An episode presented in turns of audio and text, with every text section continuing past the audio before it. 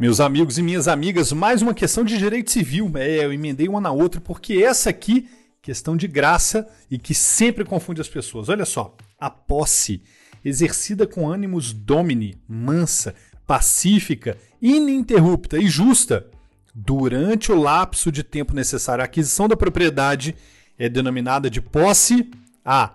Ad interdicta, B. Ad uso capionem, B C, prodiviso ou D, pro indiviso. Gente, a letra da lei do artigo 1238 do Código Civil. B, a A de uso capionem. Molesíssima, nem parece que foi o AB que cobrou essa, né? Curtiu? Compartilha, chama mais gente, o AB não tem concorrente. Um grande abraço.